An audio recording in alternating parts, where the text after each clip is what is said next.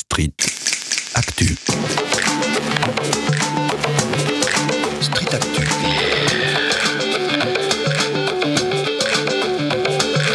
Street Street Actu. Actu.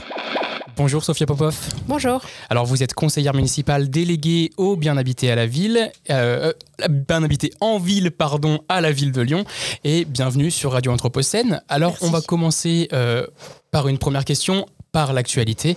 Les pistes d'action du CNR Logement, donc du Comité national, du Conseil national de la refondation, sont dévoilées depuis lundi et une grande partie des acteurs du champ du logement ont montré leur mécontentement euh, et leur désaccord. Alors Sophia Popov, êtes-vous également déçue par ces annonces? Alors moi j'ai eu, enfin, j'avais la chance d'être euh, d'être à Paris lundi après-midi pour assister justement euh, aux conclusions euh, du Conseil national de la refondation sur le logement. Et on peut dire que le gouvernement a fait l'unanimité contre. On a quasiment tous les acteurs du secteur qui se sont pourtant fortement mobilisés pendant plus de six mois pour travailler sur cette question fondamentale et pour faire face à cette crise du logement. Et donc quasiment tous les acteurs euh, représentés, que ce soit la Fédération des BTP, euh, les représentants des régies, donc les représentants des professionnels, les représentants, les représentants des associations, euh, mais aussi les représentants des bailleurs sociaux et des collectivités qui, ont, qui ont été déçus par les annonces qui ont été faites suite à ce, à ce grand travail, ce grand engagement. Et, et qu'est-ce que vous pouvez retenir, mine de rien, malgré tout ça, que ce soit positif ou négatif, quelques pistes qui ont pu vous, vous attirer un petit peu plus?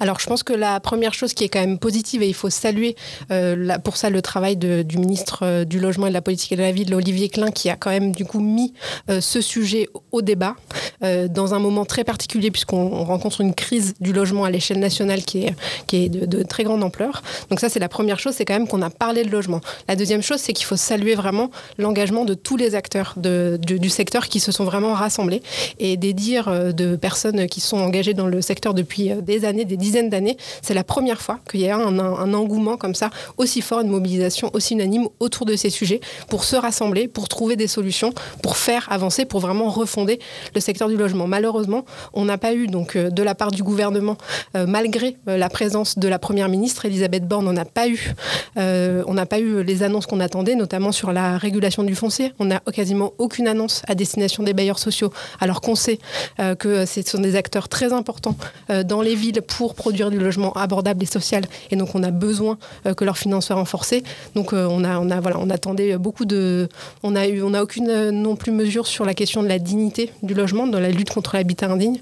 Donc voilà, c'est vraiment très décevant. On, va revenir peut-être un peu plus en détail au fur et à mesure de cet entretien sur toutes les annonces du gouvernement. Mais vous, comment est-ce que vous expliquez cette frilosité, ce manque d'ambition et finalement ces annonces en demi-teinte qui ont été faites? Je pense que le gouvernement n'a pas pris la mesure euh, de la crise à laquelle euh, on, fait face et, euh, qu'ils ont voulu jouer à l'économie. Il y a eu un, article qui est sorti dans Le Monde qui analysait justement les conclusions de ce CNR, enfin les annonces en demi-teinte du gouvernement sur le sujet, avec une, vraiment une volonté de ne pas investir dans, le logement pour répondre, pour répondre à cette crise. Et du coup, on, a parlé, on voulait détailler un petit peu toutes les annonces qui ont été faites euh, par, le, par le gouvernement. Une annonce qui est importante et qui est importante à Lyon, c'est autour de l'encadrement des loyers. On a vu que sur ce secteur-là, peu de choses ont été annoncées. Comment est-ce que l'encadrement des loyers permet de lutter contre cette hausse globalement des, et des loyers et de la spéculation immobilière? Alors déjà, sur l'encadrement des loyers, donc effectivement, aucune annonce. Euh, par contre, euh, on a récemment eu une décision de justice qui a validé euh, donc la légalité de l'encadrement des loyers sur la ville de Lyon et sur la, la ville de Villeurbanne. Donc déjà, on se réjouit euh, de cette décision de justice qui, qui nous permet d'avoir une, une, voilà, une assise euh, légale très forte sur, sur ce sujet-là. Est-ce que c'est possible de nous expliquer pourquoi? Est-ce que ce n'était pas légal avant Alors c'était légal, euh, mais euh, il y a des acteurs euh, du secteur, notamment l'UNIS et la FNIM, euh, qui représentent un certain nombre de professionnels de l'immobilier, qui n'étaient pas en accord avec, avec ce dispositif et qui l'avaient attaqué en justice. Mais ils avaient en effet tort, puisque le Conseil d'État a, a- a approuvé la légalité de notre dispositif. et, et quelles ont été les raisons? C'était majoritairement une, une case d'un marché du logement, l'idée d'une régulation d'un d'un système, d'un système économique que, pour quelles raisons est-ce qu'ils étaient contre cette régulation Alors, des loyers ça, ils seraient mieux placés pour, euh, pour répondre euh, de, de leurs intentions. Euh, ce qu'on sait que nous, c'est que l'encadrement des loyers, pour nous, c'est quelque chose de très important parce qu'on a eu une hausse euh, vraiment euh, démesurée des prix des loyers et des prix de l'immobilier en général sur l'agglomération de Lyon et plus spécifiquement sur la ville de Lyon et de Villeurbanne. Et donc, avec cette mesure, ça nous permet vraiment de stabiliser ces prix, d'arrêter en fait cette hausse qui était euh, complètement déraisonnée des loyers. et, et concrètement, comment la ville de Lyon agit-elle pour, euh, pour limiter cette hausse, pour lutter contre cette hausse des loyers Et mm, j'imagine avec des disparités selon les quartiers euh, Mm. qui, qui doivent être mises en avant, j'imagine? Alors, pour le coup, c'est vraiment un travail partenarial avec la métropole de Lyon et avec euh, l'État, notamment donc la préfecture, euh, la préfecture du Rhône, euh, puisque le règlement qui a été mis en place, il est métropolitain. Il s'applique à la fois sur la ville de Lyon et sur la ville de Villeurbanne. Et ensuite, c'est le préfet qui, par tous les gens, décide des loyers. Il, il pose un, loyer en fait de base euh, qui va être, euh, qui va dépendre à la fois des quartiers, qui va dépendre euh, de la typologie du logement. Donc, est-ce qu'on est sur un T1 ou sur un T4 euh, qui, va, qui va dépendre aussi de l'ancienneté du bâtiment, parce qu'on sait que vu que tous nos bâtiments n'ont pas encore été rénovés énergétiquement, habiter dans de l'ancien ou habiter dans du neuf, c'est pas exactement la, même qualité de vie les mêmes coûts. Donc il y a tout un, arrêté qui détaille pour chaque euh, zone euh, les prix des loyers, Et qui doivent être appliqués ensuite par euh, les propriétaires. vous parliez d'ailleurs de rénovation énergétique des logements. Est-ce que c'est quelque chose qui a été euh, évoqué lors du, du CNR Logement? Est-ce qu'il y a eu des mesures prises là-dessus ou qui ont pu vous interpeller? Alors, euh, il y a des annonces euh, très floues euh, et non chiffrées qui ont été faites sur, sur ma prime rénov. Donc, le fait que peut-être ma prime rénov, pourrait enfin ne pas non seulement traiter des petits gestes, mais de prendre en compte des parcours de rénovation globale. Donc, ça, ça serait quand même une très bonne nouvelle que ma prime rénov encourage des, projets de rénovation globale plutôt que de- d'encourager des, petits gestes qui, on le sait, ne permettent pas d'avoir une amélioration thermique suffisante. Euh, par contre, on, déplore, et ça, je, voilà, en soutien avec mon collègue le vice-président Renaud Père, on déplore qu'il n'y a, eu aucune décision sur le fait que euh, la gestion de ma prime puisse être déléguée aux intercommunalités. C'est ce qu'on demande à Lyon pour, fa- pour faciliter le parcours des Lyonnais et des Lyonnaises dans, euh, leur pro- projet de rénovation. C'est d'avoir un seul guichet. Euh, qui serait la métropole et qui pourrait délivrer les aides de l'État, les aides de la métropole et puis les aides de la ville complémentaires. Et, pour revenir sur, euh, sur un- un- d'autres résultats, d'autres pistes d'action menées par ce CNR, euh, ils ont mis, il y, a, eu des annonces sur le logement, sur pardon, le dispositif du logement d'abord, qui devrait être lancé dans les jours ou dans les semaines qui arrivent. Comment la ville de Lyon agit pour les populations les plus vulnérables? Tout à l'heure, vous parliez d'habitat indigne, et à commencer par les personnes qui sont les plus éloignées du parcours du logement, en fait. Donc le programme de logement d'abord, c'est, ça s'adresse plutôt donc à des publics vraiment très vulnérables. Donc on est presque quasiment dans le champ de, de l'hébergement euh, d'urgence. On est entre l'hébergement d'urgence et le logement social, très très social. Euh, c'est vrai que le gouvernement a annoncé que euh, le plan logement d'abord qui avait été mis en place ces dernières années allait être renouvelé. Malheureusement pas à la hauteur, hein, encore une fois, de nos attentes, puisqu'ils annoncent 160 millions pour ce programme alors qu'on en aurait besoin de, de 500 millions. Donc on voit qu'à l'échelle nationale sur l'engagement financier, il est pas, le gouvernement n'est pas, n'est pas au rendez-vous. Mais euh, au-delà, au niveau nous de, la ville de Lyon, on s'est euh, avec la métropole évidemment engagé euh, dans, ce, dans ce programme et on l'a déployé sur notre ville. Vous savez aussi que la ville de Lyon met à disposition des associations un certain nombre de logements qui étaient, qui étaient vacants, qui étaient dans le patrimoine municipal pour héberger des personnes qui, qui, seraient, qui seraient à la rue. On, a aussi ouvert nos gymnases cet hiver et puis on, le, on le continue euh, toute l'année euh, pour héberger notamment euh, les enfants euh, qui étaient à la rue et qui, dormaient dans, les écoles. Donc on, prend notre part dans, ce, dans ce dispositif. Par contre, il faut quand même rappeler que l'hébergement d'urgence, c'est la compétence de l'État.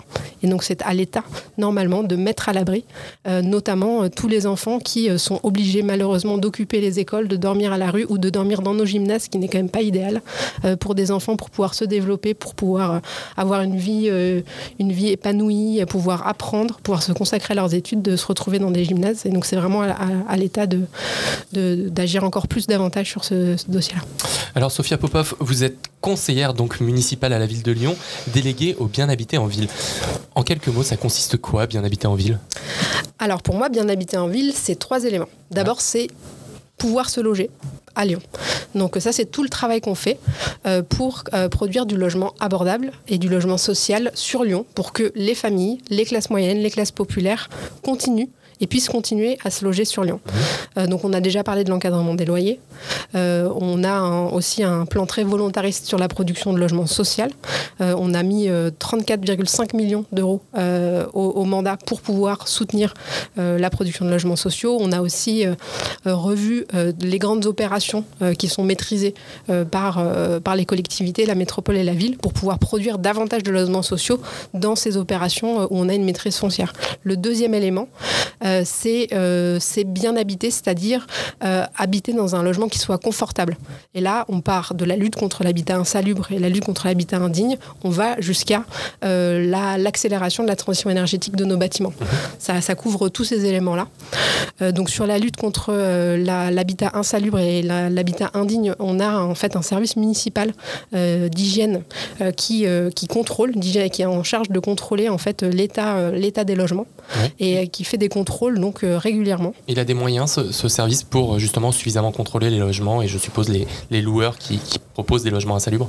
Ben, alors nous, on y met les moyens. euh, on, on y met les moyens. On a des agents qui, euh, voilà, une dizaine d'agents qui travaillent euh, dans ce service et qui sur sur interpellation, soit des mairies d'arrondissement, soit des agents du service logement, soit des, des citoyens eux-mêmes vont sur le terrain Mhm. et ils peuvent, ils vont contrôler. Après, malheureusement, comme comme sur toute la région et notamment dans, aussi dans toutes les collectivités de France, on a des problématiques de recrutement. Ouais. Donc on a quelques postes qui sont vacants, mais euh, voilà, on essaye quand même de, de continuer euh, d'attirer euh, de nouveaux personnels pour pouvoir contribuer à ce service public qui est, qui est indispensable pour la santé des, de nos concitoyens. Et, et pour continuer, donc il y avait un troisième euh, axe sur le bien Oui. habité. Je me suis perdue, tout à fait. Donc euh, le bien habité, c'est vraiment euh, vivre donc, dans, un, dans un, un logement qui est confortable. Aussi, donc, on a déjà parlé sur les questions de rénovation énergétique qui sont extrêmement importantes. Et le troisième axe, c'est le pouvoir d'habiter. Mhm. Parce que le logement, ça reste quand même très largement une histoire de droit privé. Donc c'est, il y a beaucoup de choses qui se jouent en fait dans la relation entre un propriétaire et son locataire. Et malheureusement, les collectivités ne peuvent pas rentrer euh, dans cette euh, euh, relation. Donc nous, en tant que collectivité, on met à disposition des locataires notamment des outils l'encadrement des loyers, on en a parlé notamment, ou alors on a notre service d'hygiène qui peut venir contrôler euh, l'état de salubrité ou l'état de, de dignité du logement, mais il faut vraiment que ce soit euh, les, euh, les locataires qui ensuite se saisissent de ces outils et fassent recours à ces outils face à leurs propriétaires. Donc ça, c'est vraiment quelque chose sur lequel on veut travailler encore davantage pour faire la, la promotion communiquée sur les droits qui existent et ensuite travailler avec les associations qui accompagnent les locataires pour que ces, ces- les locataires se sentent, se sentent légitimes finalement euh, à, euh, à faire des recours euh, sur l'encadrement des loyers. Par exemple, on sait que sur, euh, sur la métropole, depuis qu'il a été mis en place, il y a très très peu de recours de locataires, euh, probablement parce que comme on est dans une relation asymétrique quand on est entre un propriétaire et un locataire, euh, certains pourraient avoir peur d'avoir des répercussions sur leur bail à long terme. Et donc c'est vraiment un travail ça qu'il faut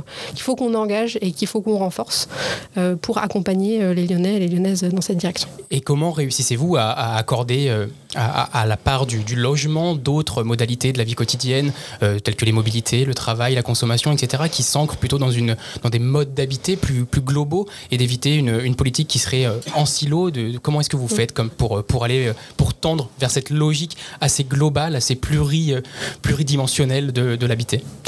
Alors déjà, euh, moi je suis conseillère déléguée, donc euh, bien habité en ville. J'ai repris la délégation habitat et logement qui était avant. euh, euh, qui était avant euh, mise en œuvre par euh, Raphaël Michaud, qui est notre adjoint à l'urbanisme. Mais en fait, déjà, la première chose, c'est qu'on travaille en équipe. On travaille en équipe avec Raphaël Michaud, qui a gardé dans sa délégation l'urbanisme.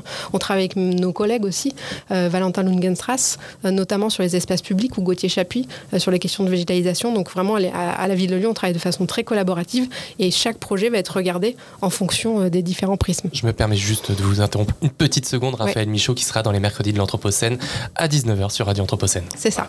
Et je vous laisse continuer, excusez-moi. Et, euh, et donc, euh, on va travailler donc, euh, sur des, les projets. On va travailler en équipe de façon pluridisciplinaire et chacun va apporter son regard, sa spécificité au- autour de ces projets-là. Euh, vous, un, le deux, pardon, le, le, deuxième euh, élément, enfin non, le premier élément dont vous parliez, c'était de pouvoir habiter, euh, notamment avec des, des, enjeux économiques, j'imagine. se développe à Lyon le bail réel solidaire depuis quelques temps. Les premiers logements vont sortir de terre ou sont sortis de terre depuis peu. D'autres vont arriver dans les deux, trois années qui vont arriver. Dans le CNR logement, le gouvernement prévoit d'amplifier et d'élargir ce dispositif. Mm. Alors, euh, qui vise. Est-ce que vous pouvez d'ailleurs nous expliquer ce qu'est ce dispositif pour qu'on puisse après échanger là-dessus? Oui, bien sûr. Donc, le bail réel solidaire, euh, c'est un outil qui permet euh, de séparer le foncier de, de l'immobilier. Donc, c'est-à-dire qu'un ménage va acquérir, on va dire, les murs de la maison, mais ils vont pas acquérir le sol. Et donc, ça permet à Lyon, dans des zones tendues où les prix de l'immobilier, on l'a dit, ont complètement explosé, de pouvoir acquérir des biens à moitié prix.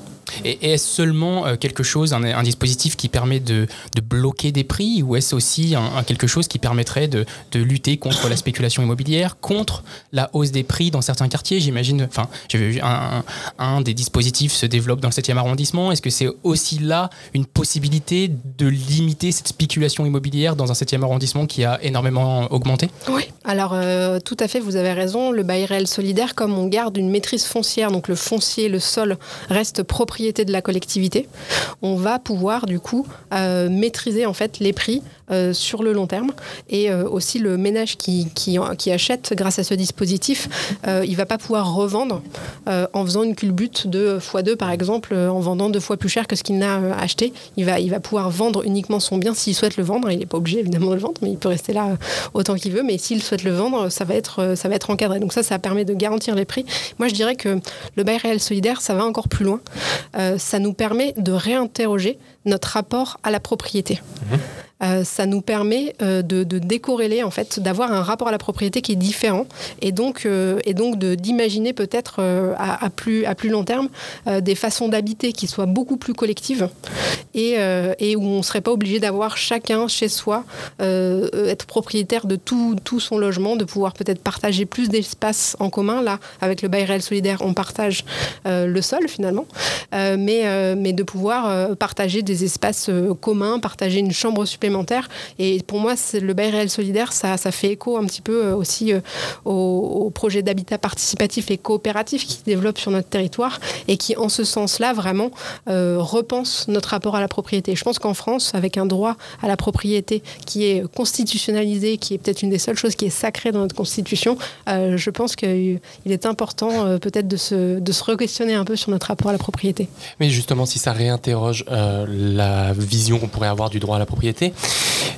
je voudrais que vous entende sur, la, sur un tweet que vous avez fait récemment, justement, au suite du, à la suite du CNR Logement. Vous avez dit qu'un élargissement euh, du CNR, enfin du public visé par le, par le BRS, pardon, risquait de tuer cet outil. Est-ce que vous pouvez nous expliquer un petit peu ce que vous entendiez par là? Oui, alors, le fait qu'on amplifie le BRS, ça, je pense que c'est une très bonne nouvelle. Par contre, moi, ce qui m'inquiète, c'est qu'on élargisse euh, le BRS parce que le bail réel solidaire, c'est vraiment à destination euh, des classes moyennes et des classes populaires.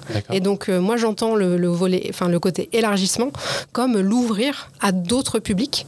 Et, dans ce cas-là, pour moi, euh, bah, cet outil qui est vraiment en fait fait pour, euh, pour fluidifier les parcours résidentiels, pour permettre à certaines personnes euh, qui aujourd'hui sur Lyon ne peuvent pas acheter, n'ont pas cette possibilité-là et donc sont bloquées dans le parc locatif et notamment dans le parc locatif social, ça, ça, ça, va, ça va mettre une concurrence en fait avec des ménages qui en fait pourraient très bien acheter par ailleurs sans, sans ce mmh. dispositif. Donc moi, c'est là où je mets, je mets un point d'interrogation, je mets, je mets une vigilance. attention à ne pas, euh, à ne pas tuer en fait l'essence même de ce dispositif qui est à, la base, qui, qui, nous permet de, de repenser notre rapport à la propriété, mais qui, qui a d'abord pour objectif de permettre aux classes moyennes de se loger sur Lyon et de, et de, et de devenir propriétaire, de sortir euh, du parcours locatif. Et mais du coup, si on veut en faire une politique qui permette de diminuer en tout cas l'inflation des, des, loyers et des prix de l'immobilier, sans l'élargir à davantage de population, comment est-ce qu'on s'y prend Ou est-ce que cet outil peut avoir ce rôle-là? Euh, bah, ce- cet outil, il a déjà ce rôle de lutter contre la spéculation immobilière, puisque comme on l'a dit, la collectivité reste propriétaire du foncier. Donc, a priori, comme on veut lutter contre la spéculation immobilière, on ne va pas forcément euh, vendre ce foncier euh, deux fois plus cher que ce qu'on l'aurait acheté. Et puis, euh, les prix, euh, les prix de vente de, donc de, de la partie immobilière, eux, immobilière, ceux-ci restent, restent encadrés. Ce que je voulais dire, c'est sur ce que je voulais dire, pardon, c'est sur l'ensemble du marché. Est-ce que ça peut avoir un impact sur les prix du marché global dans une ville comme, comme la ville de Lyon ou dans un quartier Bah, c'est l'objectif, oui, que, que ça a un impact, que ça permette. C'est un outil supplémentaire qui permet euh, de, si ce n'est de faire baisser les prix, au moins de contenir euh, leur, euh, leur, leur augmentation. Et alors, pour rebondir sur un dernier élément, tout à l'heure, vous, vous parliez de, de- de- d'un- mince, d'une, d'une difficulté de l'État à prendre des mesures sur l'habitat.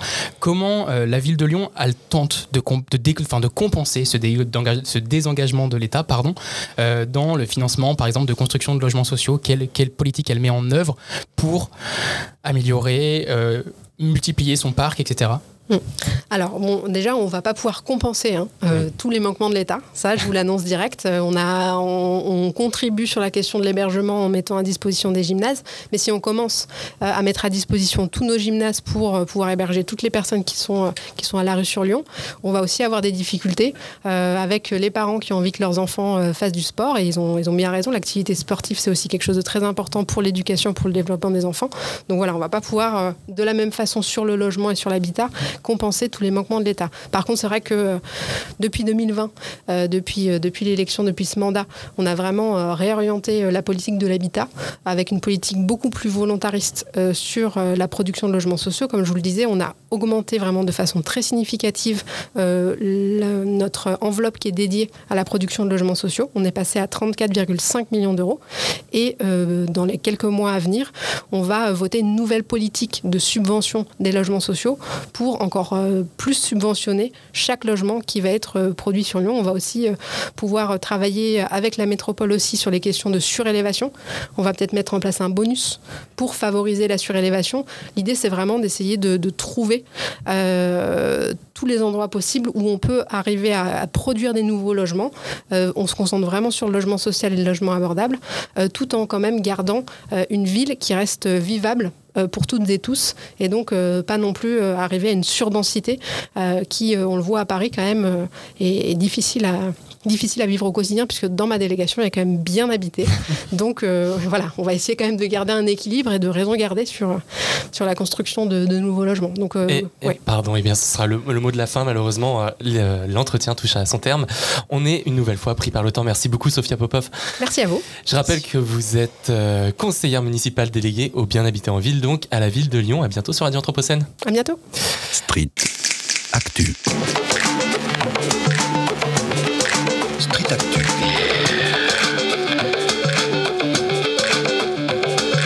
Street Actu. Actu. Et donc cet entretien est à retrouver sur notre site radio-anthropocène.fr et sur toutes les plateformes de podcast. Et tout de suite, on retrouve Yindra Kratokville pour Faute de mieux. Radio Anthropocène.